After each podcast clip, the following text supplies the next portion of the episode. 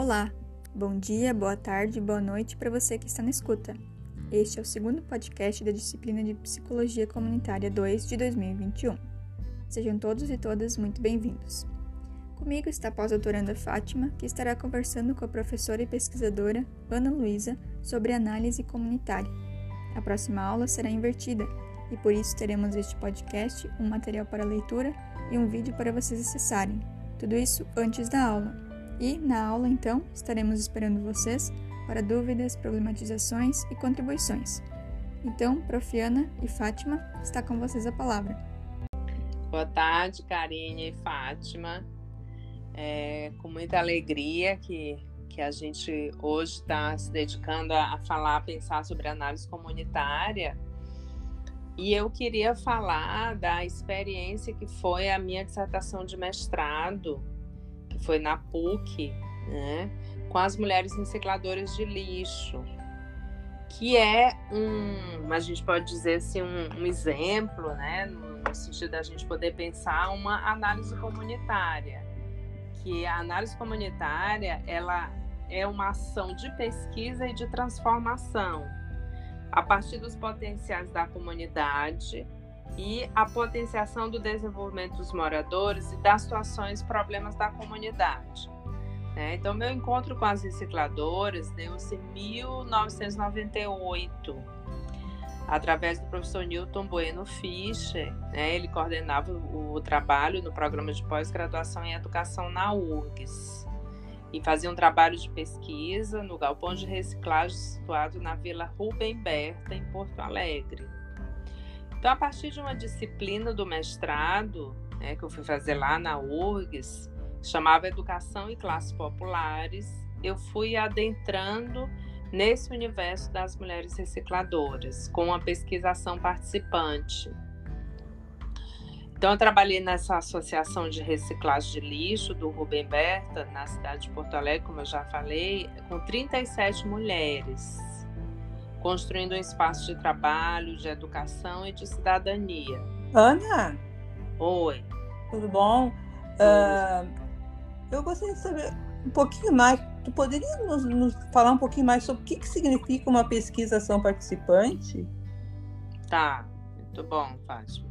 Uma pesquisação participante significa a gente estar com a comunidade é, provocando a partir de problematizações né? Por exemplo, uma problematização que, que me, me organizou nessa pesquisa, eu, eu pensei assim, como as mulheres recicladoras de lixo conseguem se constituir como pessoas, como mulheres, a partir dos seus trabalhos, né?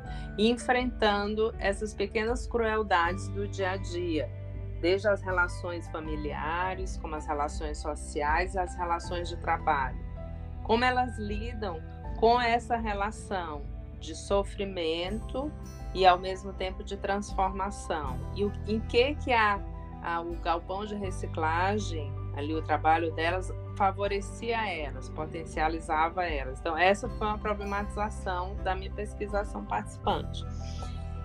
Para ser participante, tu precisa anunciar essa problematização e ver o que, que tem sentido para as mulheres, no caso precisa ter sentido para o grupo, a ponto de que aquela pesquisa ela não é só tua, ela passa também a ser o interesse das pessoas. E também aquela problematização inicial, ela vai se transformando com as necessidades do grupo.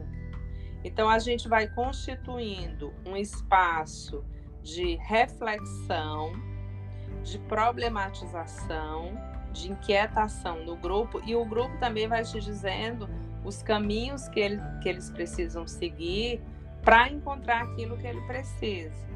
E com isso a gente vai propondo ações, por isso que é pesquisação participante.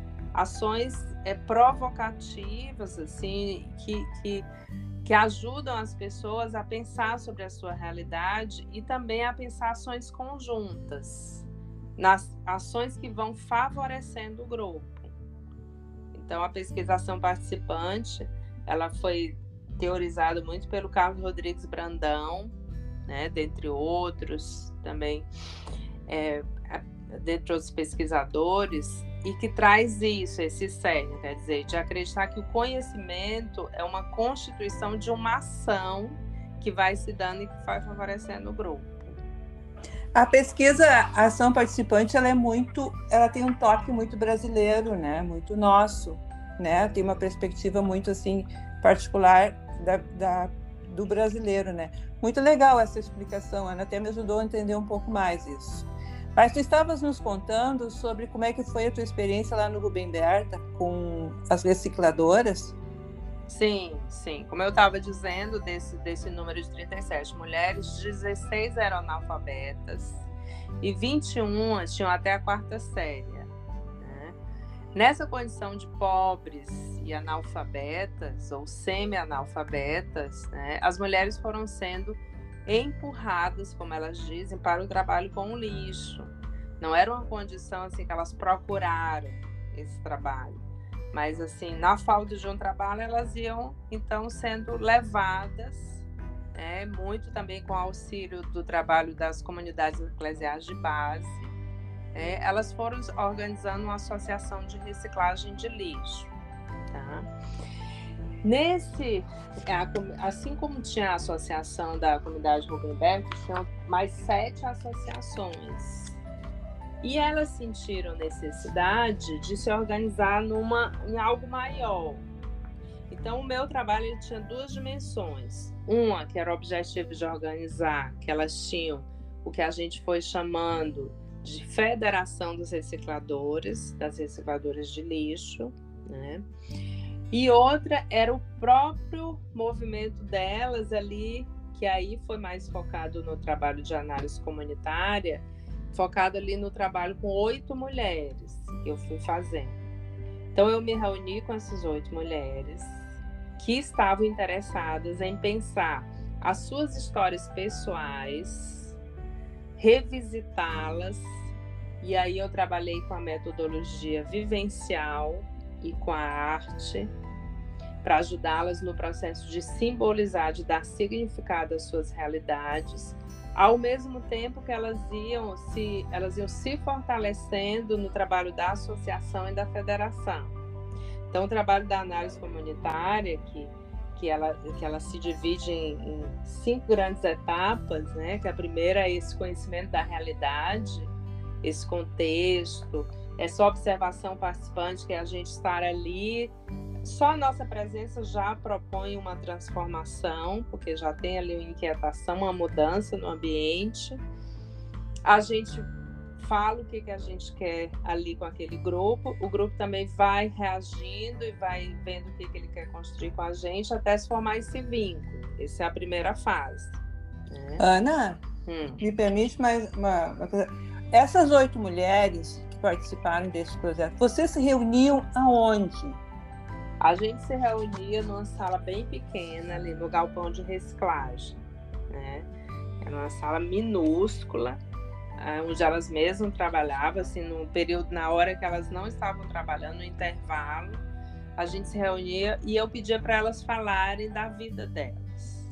Como era a vida, o que, que inquietava, o que, que elas queriam, os sonhos, então ali começou um processo de muita intimidade, né? de situações assim que eu me lembro que são muito difíceis, até de foram difíceis de escrever, de relatar, de falar, né? situações de muita violência, ao mesmo tempo de muita força e de uma, um pensar sobre o que é ser mulher. Nesse encontro a gente pensava o significado de ser mulher para algumas pessoas, elas dizem assim: a gente nunca teve um espaço para falar ou pensar da gente mesmo. Né? Então, aí que está a importância da psicologia, fazendo análise, né? O que, que tu está oportunizando? Que o grupo pense sobre a sua relação subjetiva com o mundo, se subjetive. Né? Isso é simbolizar. Eu me lembro que uma vez, que aí já está no segundo, segundo momento que tu propõe ações, e aí as propostas das ações, elas tanto são políticas, como era essa da federação, e também são propostas que mexem com esse núcleo mais subjetivo de cada ser humano. Então eu propus que a gente levei várias revistas e que a gente escolhesse revistas que identificavam. E ali já teve um confronto delas, né, com elas mesmas, assim, no sentido de que elas viam é, imagens de prazer, de sexualidade, de, e ela aguçava elas e ao mesmo tempo elas diziam que elas não tinham esse espaço na vida. Então elas, elas ironizavam muito, sabe? Ali já estava tendo um confronto e escolhendo essas imagens. Né? E aí cada um escolheu a imagem e ao mesmo tempo elas vão falando da impossibilidade delas e das dificuldades delas. Nesse falar do sofrimento e da dificuldade também se desperta o desejo delas em relação a elas mesmas e ao mundo. Tá? E aí, isso eu fui propondo, perguntando se elas queriam é, trabalhar comigo de uma forma mais sensível, para que elas pudessem aprofundar essa condição delas de serem mulheres, ao mesmo tempo que elas buscam soluções criativas nesse estado que para elas parecia assim, muito apáticos, né? um estado apático assim de existência. Ao mesmo tempo que elas são muito guerreiras, e que elas estão ali todo dia na luta, buscando a sobrevivência, trabalhando, buscando se fortalecer numa instituição, elas não tinham esse tempo para se perceber como pessoas que são criativas, que podem mudar a sua própria realidade. Então, a análise comunitária, ela, ela sempre, como eu sempre digo assim, ó, a gente sempre tem o foco que é de mexer com o potencial individual da pessoa, nessa relação grupal e nessa relação social. Quando tu falaste, Ana, que a primeira parte assim é conhecer a realidade, né? Aí depois, no segundo momento, tu conhece a realidade e tu começa a partir assim para a ideia de propor ações, né? Conversar com o grupo, assim. Uh, não são não são etapas distantes, né? Porque enquanto tu tá quando tu tá convivendo, tu tá sempre conhecendo, né? E quando tu tá conhecendo, tu vai vendo como tu pode ajudar na, nas propostas de ações, né? Então não são, não, não há momentos assim, uh, como é, aqui termina um e começa outro, né? São esse, esse processo assim de conhecer e de propor, ele, ele vai acontecendo, né? É exatamente. Quando a gente fala etapas, né, Fátima, é só uma forma didática. Sim.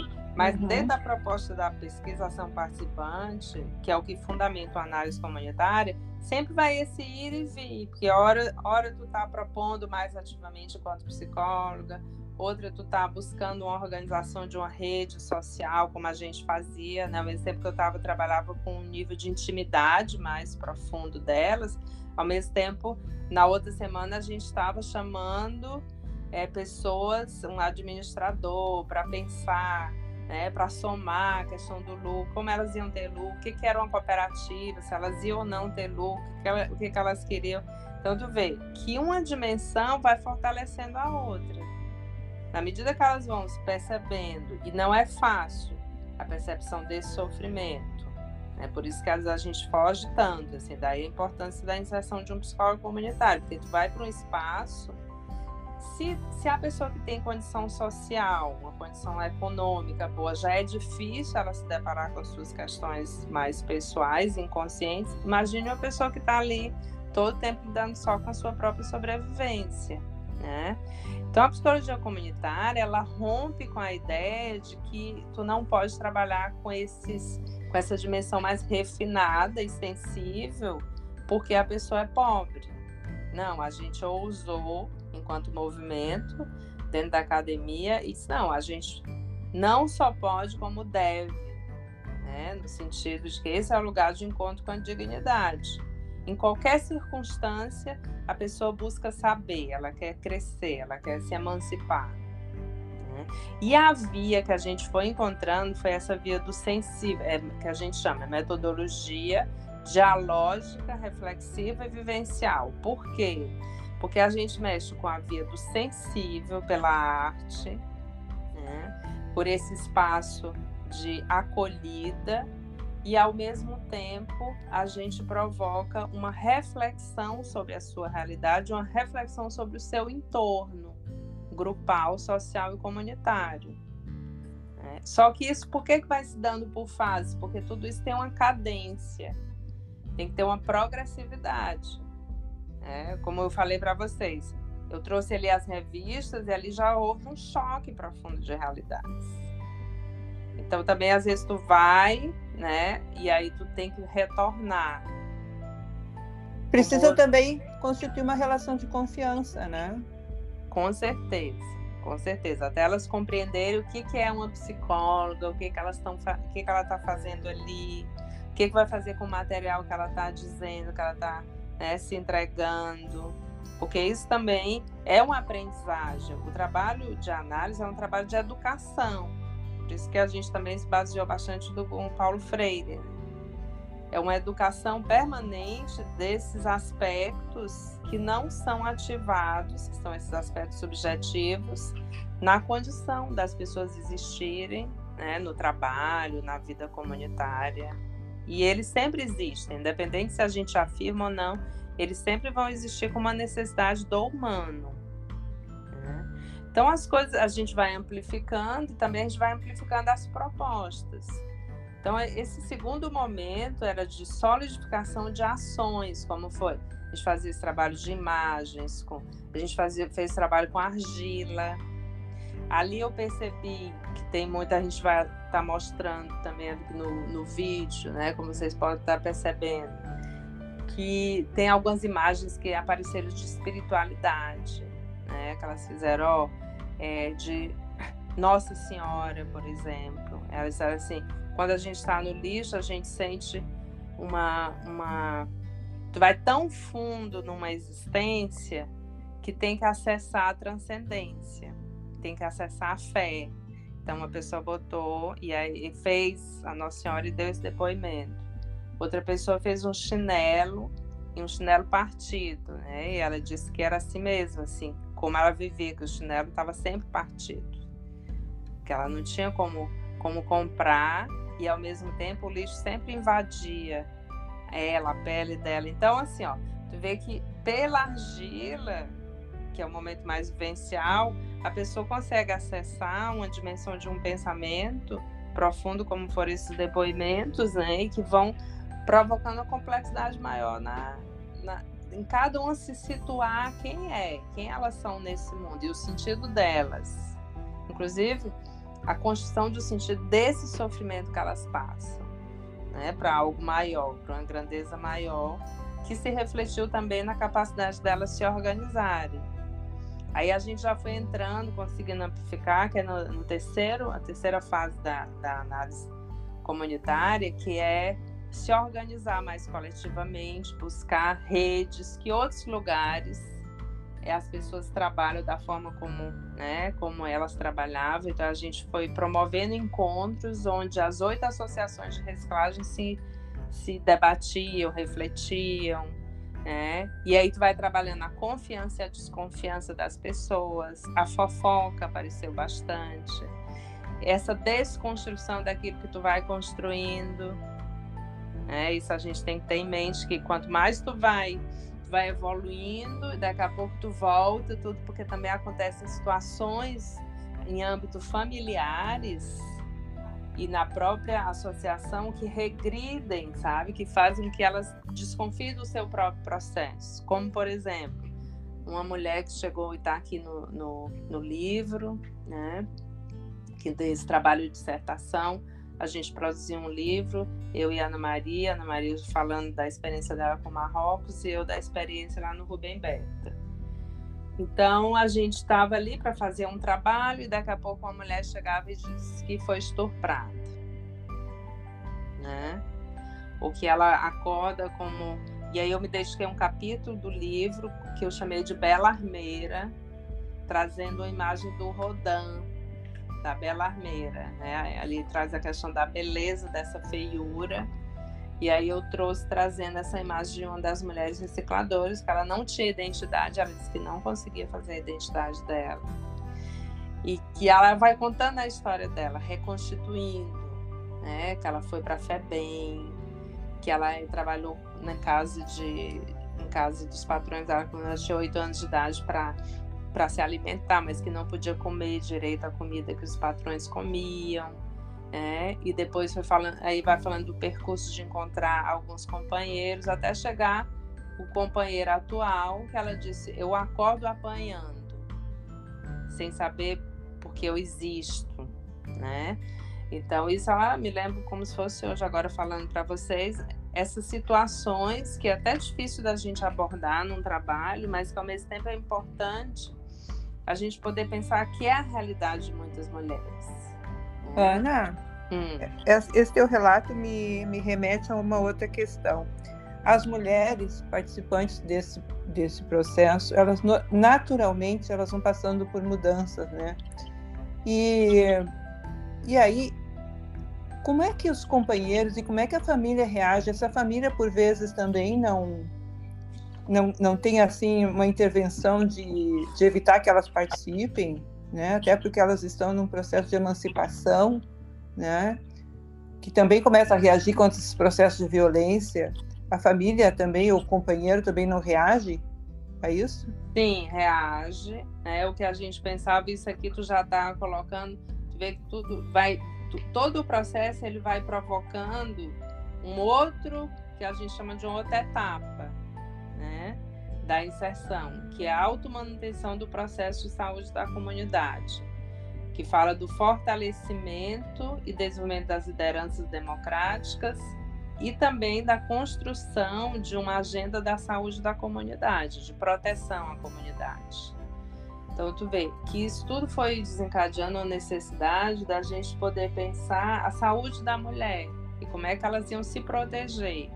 Como a, aí, que mecanismos, quais são as instituições a que a gente deve recorrer, como lidar com essas questões. Aí, às vezes, aparecia um marido né, indignado, né, gritando ali no galpão de reciclagem, ofendendo, e aí o grupo já reage, o grupo já se coloca numa outra posição, também com muito medo. O e medo era uma é... época, e era uma época que, que não havia Lei Maria da Penha, né? É. Que veio depois. Veio que depois. ainda assim não protege a mulher, né? Imagina nessa situação. Exatamente, uma das questões que eu, eu dizia assim, mas por que que tu não se separa, né? Que é uma pergunta óbvia, óbvia e ao mesmo tempo ingênua. Né? Por que que tu não te separa dele? Assim, a gente fica no senso comum frente a essa realidade. E elas, porque eu, se eu me separar, eu vou morrer no outro dia. Para onde eu vou? Né? Eu, às vezes a gente pensa que a pessoa não está se cuidando porque não quer se separar, mas na verdade ela está se cuidando mais, porque ela está cuidando da própria vida. É um instinto maior. Então, isso também a gente vai percebendo, isso é a pesquisação participante, porque a gente vai conhecer, conhecer a realidade, é isso. É interagir, é trocar, é, é perceber um outro mundo, uma outra lógica e entrar nesse mundo né, de uma forma empática e ajudá-las. E aí vem as políticas públicas, né, que é, a, que é o momento também a quarta etapa, que a gente chama de ampliação do processo de desenvolvimento comunitário e saúde dos moradores, né? Como é que a gente vai ampliar a atuação comunitária em saúde? Como a gente vai fazer a articulação da comunidade com os movimentos sociais de saúde? Né? No caso ali da mulher, o que, que a gente foi, então, produzindo? Ouvir as mulheres, outras, inclusive de outras associações, tem uma experiência também muito bonita ali perto da PUC, ali na Ipiranga, né, que era Vila Pinto, de uma da Marli, que era uma grande liderança também, que foi fazendo uma pesquisa, foi passando nas, nas casas e perguntando o que que elas queriam, o que que para elas seria importante assim para desenvolver a emancipação delas. Aí elas falaram que era trabalhar, né? E aí foi que ela montou o galpão de reciclagem lá. E aí a gente discutiu sobre essa questão, fizemos trabalho de psicodrama. Eu me lembro que ali também a gente fez um trabalho onde cada grupo ia ensinar um problema, que a gente trabalha na pesquisação participante com o desenvolvimento pessoal e com a partir dos problemas. E aí elas representaram e depois a gente escolheu um grupo para aprofundar. E no grupo era esse, a mulher, ela apanhava bastante do marido, que era alcoólatra, e ela não via como reagir a isso. E aí a gente provocou. Agora vão ensinar como vocês podem transformar essa realidade. Aí ela se deu conta de que poderia mudar. de que poderia procurar apoio, de que não precisava aceitar. Então, é uma coisa que às vezes a gente acha que é tão clara, mas que na, no momento que a pessoa está vivendo, e na forma como ela foi se constituindo, né, com todos os medos, com a questão da cultura, no sentido de, da naturalização dessa violência, desse modo de operar frente à realidade, aquilo a gente vai então desnaturalizando, né, problematizando. À medida que a gente vai promovendo isso, e, e, isso é muito complexo, porque são muitos confrontos que a pessoa tem que enfrentar, desde a nível pessoal, nível familiar. Imagina, tu também muitas vezes significa romper um vínculo familiar, né? Aquilo que a gente fala de libertação e transformação, às vezes para a pessoa é algo muito profundo, é um rompimento, assim e sem ter vínculos de apoio. Então a gente foi produzindo a nível de na noção de direitos, grupos que elas poderiam estar discutindo mais, recorrendo, é, e ao mesmo tempo aquela força da, da federação, que era muito importante, da legitimidade do que é ser uma recicladora de lixo. Então elas diziam, nós não somos catadoras, nós somos recicladoras de lixo. Né? Tu também vai alterando o teu status quo, a tua forma de se conceber enquanto o, na tua relação com o trabalho. Até mesmo, até mesmo quando tu te vê como recicladora, até mesmo a tua importância social e ambiental ela muda de status, né? Tu não, é, tu não tá catando lixo, tu tá reciclando para melhoria ambiental, né? E é, é, é, uma, é, uma, é uma dimensão assim, é uma amplificação daquilo que, que a gente reduz a, a lixo, né? E elas agregam poder a isso, elas agregam valor a isso, né? Uma coisa interessante. Uh, pensando, Ana, agora me ocorreu uma ideia de circularidade, assim, né? Tu, tu falaste na questão assim da, da manutenção da saúde da comunidade, do grupo, né? Pensando na ideia de circularidade, assim, né? Aí tu, tu teve aqueles problemas, tu conheceste a comunidade, aí uh, sempre vem outros, né? Sempre surgem outros, né? Eu, eu gostaria de saber, assim um pouquinho da como é que é a relação do profissional, a, a questão assim da manutenção uh, afetiva, né? Do, do profissional com esse grupo, assim, como como ele lida com esses problemas, como leva para casa, não leva para casa, se desvincula, como é como lidar com isso? Ah, sim. É, isso requer uma entrega muito grande, né? Assim, eu me lembro que eu ia, eu voltava para casa muito transformada. E eu elaborava poesias, foi uma das formas, das formas também que eu consegui elaborar essa densidade, sabe, dessa relação. E até eu coloquei na, na dissertação, né? Me lembro que eu fiz um texto sobre Chapeuzinho Vermelho. Eu peguei a história do Chapeuzinho Vermelho e transformei nessa relação com elas. Assim, li para elas e coloquei na dissertação. E como forma de elaborar as minhas próprias emoções frente a essa realidade. E ao mesmo tempo a gente acaba, Fátima, colocando no lugar de pertencimento. Aí é que está a grande transformação. Porque tu descobre também que apesar de serem realidades tão diferentes, a gente também está implicado nessa realidade. É como uma conexão que tu passa a estabelecer. É uma, uma conexão que ela é tão inconsciente, que ela está tão aparentemente distante, tu passa a perceber que ela é parte de ti. E aí por isso que a gente também quer transformar essa realidade, porque sabendo que tu vai trazer mais dignidade, mais consciência, e aí não é o caso que tu vai trazer a consciência, mas tu vai despertar o desejo de consciência das pessoas, tu também está transformando eu, por exemplo, sentia que estava transformando a minha condição de mulher. Em seguida, eu me lembro de uma frase que eu disse nesses, nessas conversas, que acabou sendo o título da minha dissertação, e que de vez em quando eu, quando estou aqui em casa mesmo, em família, a gente conversa sobre essa frase, porque são também as minhas buscas. Que eu disse assim, quando ela falava desse sofrimento, né, essa que eu denominei de rosa, ela, eu disse, ela disse, mas por que, que tu não te liberta? Ela disse, libertar, libertar, tu pensa que é fácil? E isso virou o subtítulo na minha dissertação. Libertar, libertar, tu pensa que é fácil? Uma pesquisação participante com mulheres recicladoras de lixo. Né? Então, a gente vê que essa liberdade não é um problema só dela. É, é um problema meu, um problema de, de vocês, também é um problema nosso. A separação que a gente tem é a gente achar que eles estão lá e a gente aqui e cada um vive a sua própria realidade. Essa é a grande ilusão é, dissociativa da nossa constituição enquanto seres humanos. Quando a gente vai trabalhando, adentrando nesses espaços comunitários, nessas situações né, que a gente nem, nem acredita que existe, a gente vai descobrindo que a gente é um todo. E que eu sou também aquela mulher que deseja se libertar e que não consegue. Né? E por isso a necessidade desse quinto momento que a gente fala de, da análise comunitária, que é de provocar as nossas políticas públicas, apoios, para que isso tenha uma continuidade, não seja um trabalho pontual, né? mas que isso seja algo que garanta o espaço de todas as mulheres no caso, né? até a sua condição de liberdade.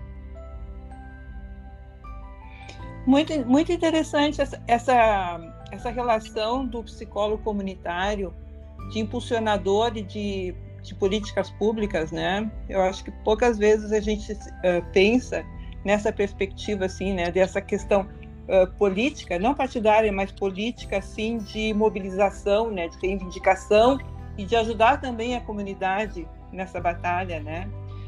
Ana, antes de encerrar, tem, nós gostaríamos de ouvir mais assim uma mensagem sobre eh, como é que foi essa experiência assim e o que que tu acha importante assim passar para os estudantes da psicocomunitária 2 assim que eles né, um olhar para essa atividade que eles têm eu vou ler aqui Fátima uma poesia que eu escrevi em 2000 tá aqui no livro né que é o que eu vejo assim que a gente pode desenvolver enquanto psicólogo comunitário, tá? Que é a escuta solidária. Escuta solidária às mulheres recicladoras. Imobilizo-me na apatia dos meus desejos. Não sei quanto tempo esperarei para falar. Nunca serei ouvida, mesmo que tente. As minhas palavras são insignificantes frente ao teu mundo meu mundo é repetição de muitas vidas silenciosas. Por que falarias de mim se o teu interesse está nos resultados de minha ação, lixo catado? Confesso que preciso falar. Confesso que estou quase a implorar que me ouças. Preciso ouvir a escuta de teus olhos. Preciso gritar o silêncio. Pois ao sentires o poder das minhas tuas palavras, jamais te calarão frente a teus ouvidos ditos sem nexos, desejos contidos de um corpo ressentido. A espera fragmentada de ilusões enche de esperança as veias que irrigam meus versos, meu consolo, meu alento, minha poesia no verso das emoções. Então, a minha palavra final é essa: que o nosso trabalho de psicologia comunitária seja esse esperançar, essa capacidade dessa escuta solidária e participativa. Que maravilha! Te agradecer esse momento assim tão tão bonito que que fazer esse podcast acaba nos eh, nos proporcionando, né? Esses encontros, essas reflexões, essas lembranças, né?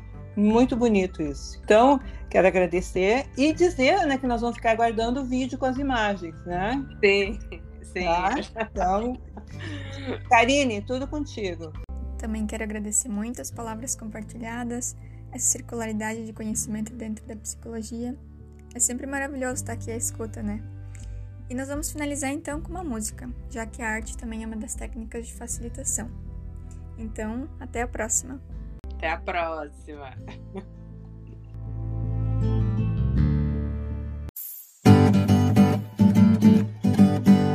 Maria, Maria é um dom, uma certa magia, uma força que nos alerta. Uma mulher que merece viver e amar como outra qualquer do planeta.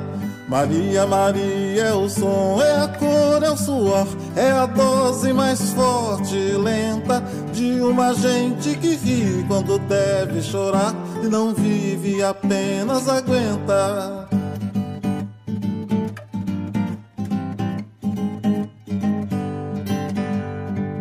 É preciso ter força, é preciso ter raça, preciso ter gana sempre. Quem traz no corpo a marca Maria, Maria, mistura dor e alegria. Mas é preciso ter mãe, é preciso ter graça, preciso ter sonho sempre. Quem traz na pele essa marca possui a estranha mania de ter fé na vida. Quem traz na pele essa marca possui a estranha mania de ter fé na vida.